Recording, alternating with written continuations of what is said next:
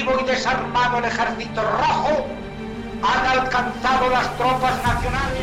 Diputados, hay un, un, teniente coronel que con una pistola sube hacia la tribuna, en estos momentos apunta. Es un... Estamos viviendo momentos muy graves para nuestra vida democrática. Y en estas circunstancias quiero dirigirme directamente a todos. de cercanías que circulaban Esto es Historias de la Historia. Dirige y presenta Fernando Lumbreras.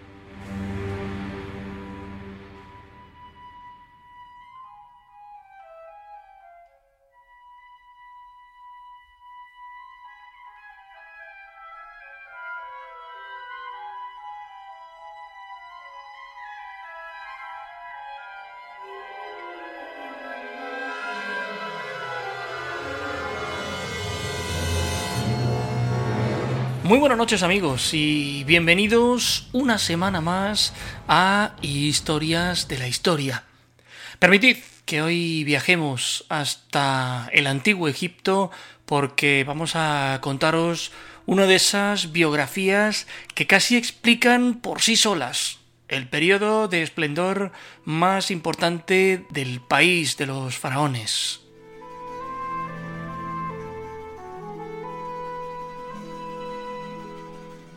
La de esta noche es una historia de casualidades y de causalidades que tenía que ser contada. Es la crónica de una vida entregada para convertir un prometedor territorio en una de las grandes potencias del mundo antiguo. Esta noche, en Historias de la Historia, os hablamos de Tutmosis III.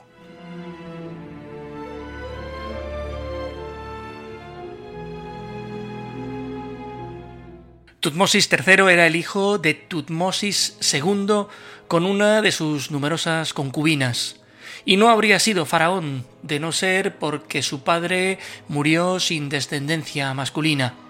Cuando fue coronado a un niño, la regencia quedó en manos de Hatshepsut.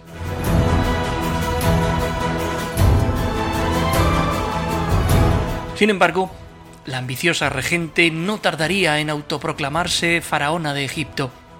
Nuestro personaje hubo de esperar hasta su muerte para ser proclamado faraón, y aunque en un principio llegó a decirse que movido por la venganza prácticamente borró del recuerdo todo vestigio de su antecesora, lo cierto es que no fue tan así.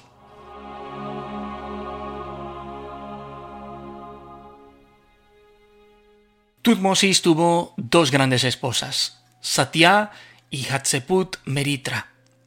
También se ha especulado con que estuvo casado con Neferura, la hija primogénita de Hatshepsut, pero esto como digo es mera especulación. Lo que sí se sabe es que tuvo otras esposas secundarias, muchas de ellas de otros países, lo que nos daría idea de la fluidez de las relaciones entre Egipto y territorios relativamente cercanos.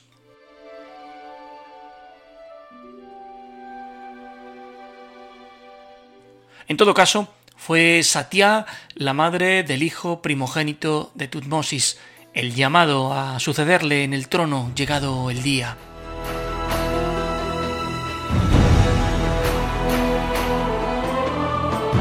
El Egipto de entonces estaba marcado por sectores muy influyentes de la vida política. Sacerdotes, militares, dependiendo de con quién simpatizaban, podían convertirse en amigos muy poderosos, pero también en rivales de cierto peligro. En todo caso, para limitar cualquier posibilidad de complot, el faraón nombró a amigos suyos como sumos sacerdotes y de esta manera limitó el poder de los ya existentes que se habían enriquecido con su antecesora.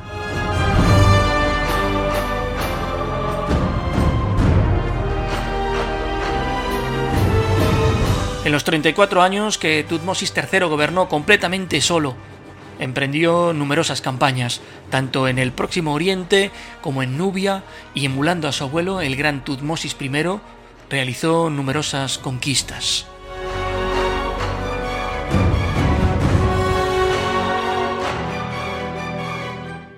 Cuando murió Hatshepsut, Tutmosis III subió definitivamente al trono, iniciándose un reinado que iba a poner las bases auténticas del imperio egipcio.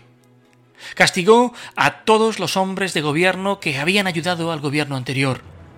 Los dominios en Siria se habían perdido durante los reinados anteriores. Los príncipes sirios se habían confederado y ya no se pagaban los tributos impuestos por Tutmosis I.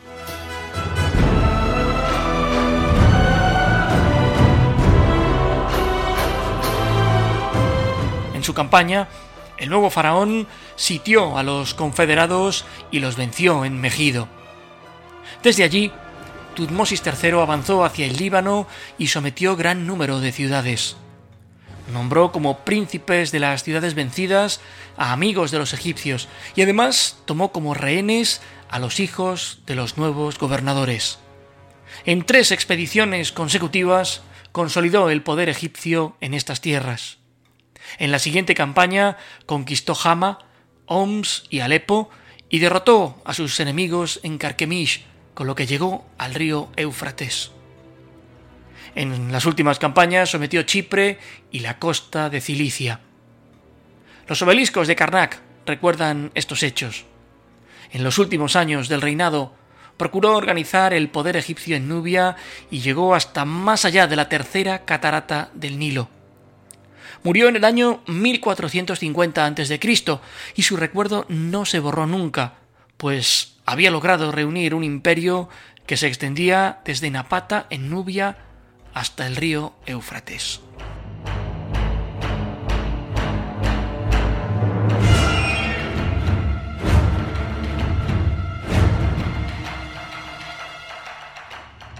Condujo al menos 17 campañas militares a Palestina y Siria y alcanzó el río, y bajo su reinado Egipto alcanzó su máxima extensión, con dominios en Siria, Canaán, el Sinaí y toda Nubia, además de efectivos contactos comerciales con los reinos vecinos.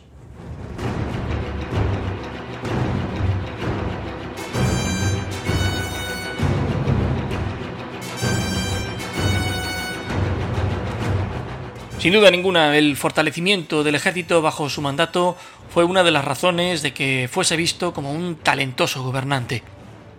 Tutmosis III forjó un imperio que iba desde la actual Siria hasta la cuarta catarata del Nilo en lo que hoy es Sudán.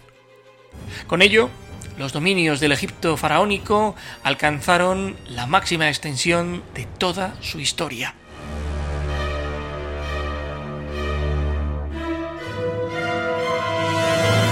En pos de esta ambiciosa expansión, el ejército combatió hasta 17 veces en tierras asiáticas entre la península del Sinaí y el río Éufrates. A lo largo de este río se extendían los dominios de Mitnani, que por entonces era el más letal enemigo de Egipto. Ambos estados chocaron violentamente por el dominio de Siria, donde convergían todas las rutas comerciales del Próximo Oriente.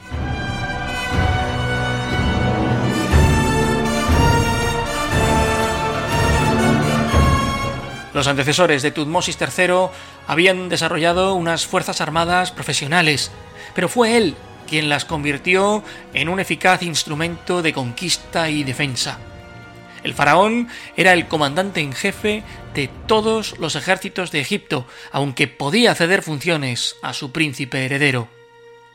Diversas inscripciones destacan que su hijo, el futuro Amenhotep II, Aprendió a usar armas desde su infancia y ya como soberano demostró su habilidad en el manejo de carros y arcos, tanto en campos de entrenamiento como en el campo de batalla.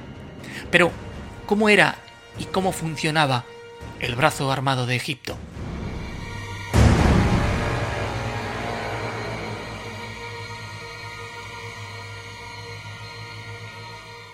Por debajo del rey era el visir, como responsable administrativo del país, quien daba las instrucciones a los oficiales de las dos regiones militares con capital en Memphis y Tebas, ciudades que poseían grandes cuarteles.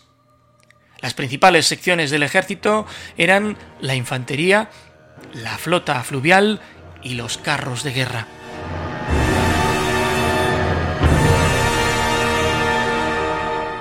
En cuanto a los carros de guerra, la unidad básica era un escuadrón formado por 50 vehículos que se dividían en destacamentos de 5 o 10 carruajes. La unidad básica de infantería y flota era una compañía de entre 200 y 250 soldados bajo el mando de un portaestandarte. Estas unidades se podían dividir en destacamentos de 50 hombres. Varias compañías de infantería formaban un batallón, al frente del cual había un comandante y diversos batallones constituían una unidad, dirigida por un general. Los soldados, que en su gran mayoría procedían del centro y del sur del país o de Nubia, el actual Sudán, al sur, tenían el cuerpo endurecido por las prácticas de lucha y estaban acostumbrados a efectuar largas marchas para llegar a su objetivo. Por ejemplo, durante la campaña de Mejido, en la que el rey tomó esta fortaleza donde se habían congregado los aliados de Mitani, el ejército recorrió en 10 días los 220 kilómetros que separaban la plaza fronteriza de Tjaru y la ciudad de Gaza.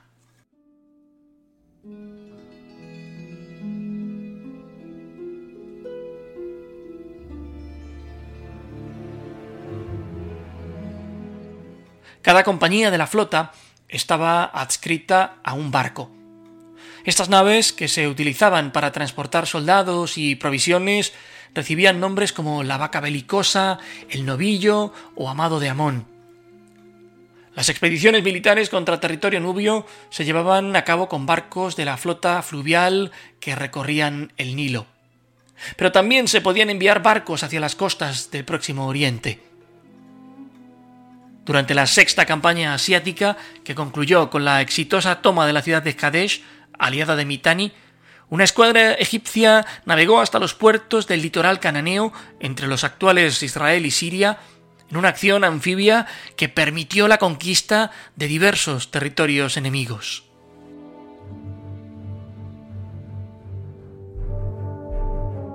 Y en la octava campaña, en la que egipcios y mitanios se enfrentaron directamente, una columna del ejército recorrió los más de 400 kilómetros que separan el puerto de Biblos y la ribera del Éufrates, transportando barcazas desmontadas sobre carros tirados por bueyes. Una vez alcanzado el objetivo, ensamblaron las embarcaciones y cruzaron el río para el asombro de los mitanios. De hecho, la importancia que Tutmosis III daba a la navegación se materializó con la construcción de instalaciones portuarias en el delta oriental conocidas con el nombre de Perú Nefer o Buen Viaje, y facilitaron las comunicaciones comerciales y militares con localidades costeras cananeas.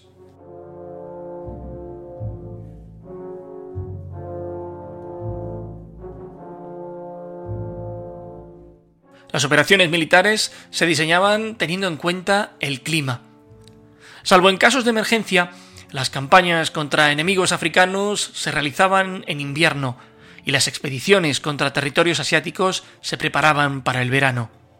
De esta manera, los egipcios evitaban el calor y el frío más rigurosos que podían convertirse en enemigos funestos.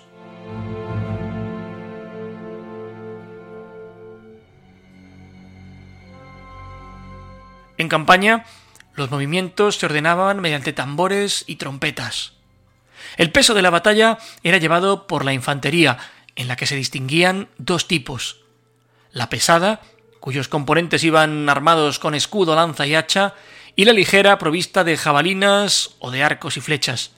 También había honderos. En cuanto a los carros de guerra, se utilizaban sobre todo para escoltar a la infantería en campo abierto, hostigar al enemigo cuando formaba para la batalla y si éste era derrotado, perseguirlo en su retirada. Cada carro tenía uno o dos carcas laterales donde se guardaban jabalinas, arcos y flechas. Los carros estaban tripulados por dos hombres, el conductor, experto en el manejo de riendas y de armas, y el combatiente, que se encargaba de proteger a su compañero. Por su parte, el conductor debía asumir la responsabilidad de la alimentación de los caballos y de mantener el vehículo en buenas condiciones.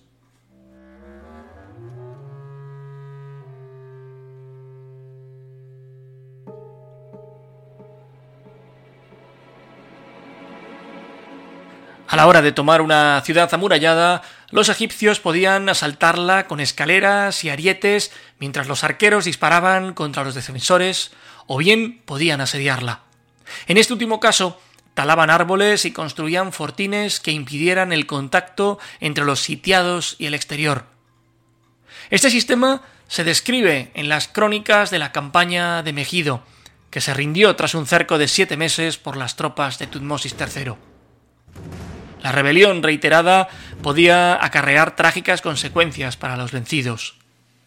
El hijo y sucesor de Tutmosis, Amenhotep II, ejecutó personalmente a siete dirigentes asiáticos y volvió a Egipto con sus cadáveres colgados en los barcos de la flota para exhibirlos en los muros de Tebas y Napata.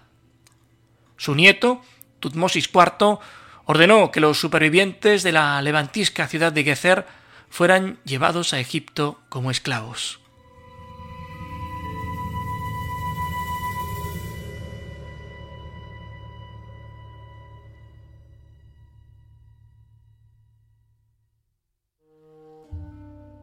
En estas campañas participaban excelentes militares.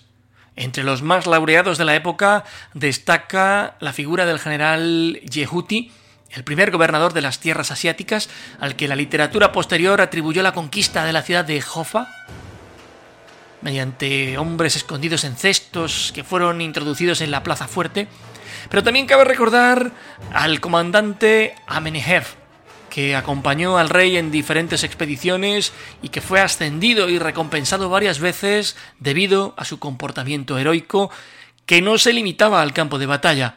Y es que en cierta ocasión cortó la trompa de un paquidermo enfurecido que cargó contra Tutmosis mientras el rey cazaba elefantes.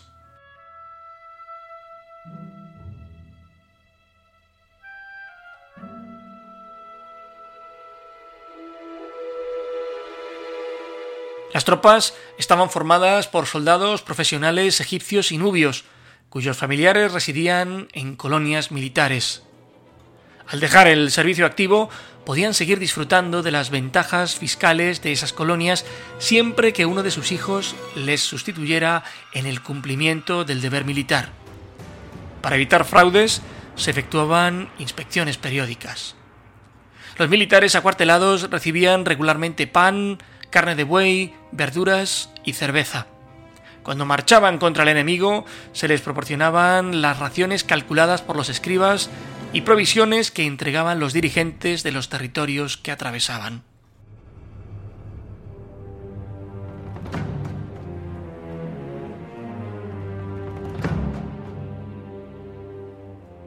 Los escribas, además de la intendencia, se encargaban del reclutamiento.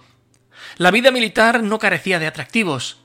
Además de la manutención y del usufructo de tierras estatales, los soldados podían hacerse con el botín de los vencidos y con esclavos y eran recompensados con títulos honoríficos, ascensos de rango y una condecoración genérica, el oro del honor, materializada en regalos del faraón que incluían armas y joyas de oro y de plata. Para facilitar el recuento de las bajas enemigas y destacar sus propios méritos, los soldados cortaban una mano a cada guerrero que habían matado y la entregaban al escriba de su unidad.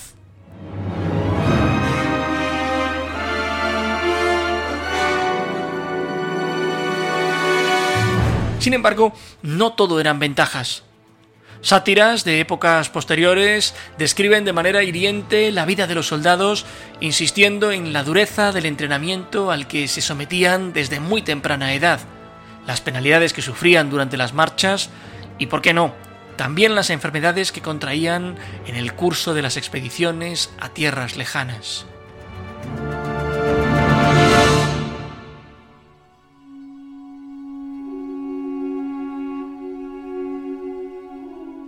Tal vez la batalla más brillante librada por el faraón fuera la batalla de Megido, donde el faraón y su ejército tuvieron que atravesar un angosto desfiladero para así sorprender al entonces príncipe de Kadesh, el cual esperaba el ataque por otra zona más accesible y por la cual pensaba que atacaría el faraón. Esta batalla queda registrada, como dijimos anteriormente, en los anales del templo de Amón de Karnak.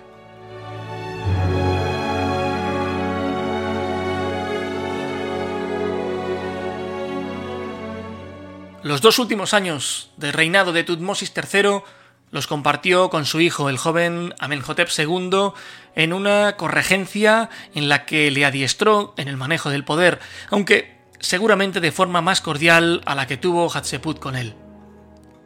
Tutmosis III fue enterrado en el Valle de los Reyes en la tumba catalogada como KV-34, donde se encuentra la versión más completa del libro de Amduat, y su momia fue una de las halladas en el escondrijo de Deir el-Bahari, aunque en muy mal estado de conservación.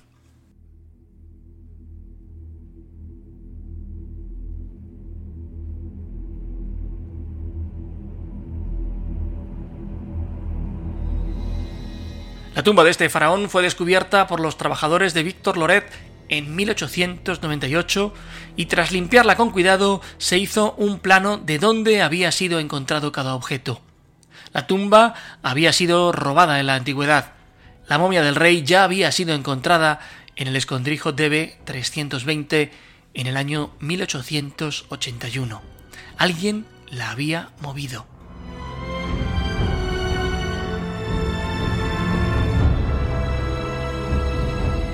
Los objetos encontrados en la tumba se hallaban muy deteriorados.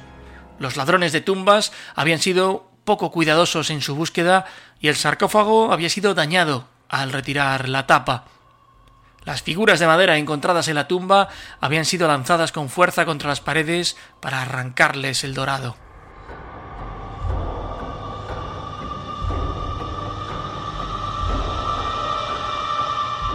La tumba en sí es diferente a otras sepulturas más tempranas del Valle de los Reyes, tanto en tamaño como en decoración.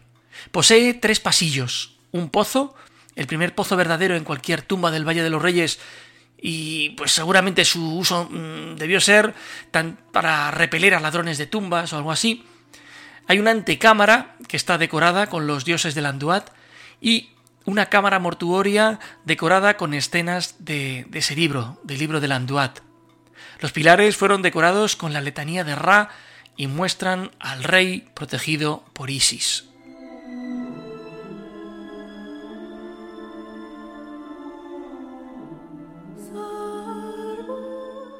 Por primera vez aparece una decoración parietal que utiliza el enyesado y posterior pintura. Cuando se limpió la tumba se vio que las dos habitaciones a la izquierda de la cámara sepulcral habían sido despojadas de su contenido original. Esto también había pasado en la tumba de Amenhotep II. Es posible que la tumba de Tutmosis III fuera usada durante un tiempo por los sacerdotes de la vigésimo dinastía antes de ser abandonada.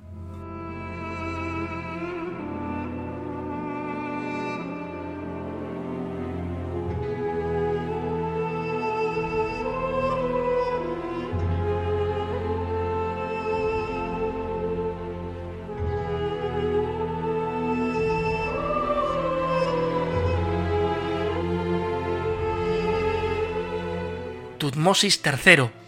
Esta es su historia y la de las grandes campañas acometidas por su ejército. Así os las hemos querido contar esta noche, esperamos que os hayan gustado.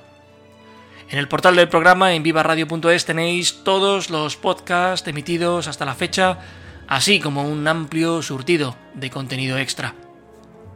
Nosotros nos veremos la próxima semana. Gracias por la compañía y como siempre decimos, desde Madrid, hasta donde sea que os encontréis. Muy buenas noches y buena suerte.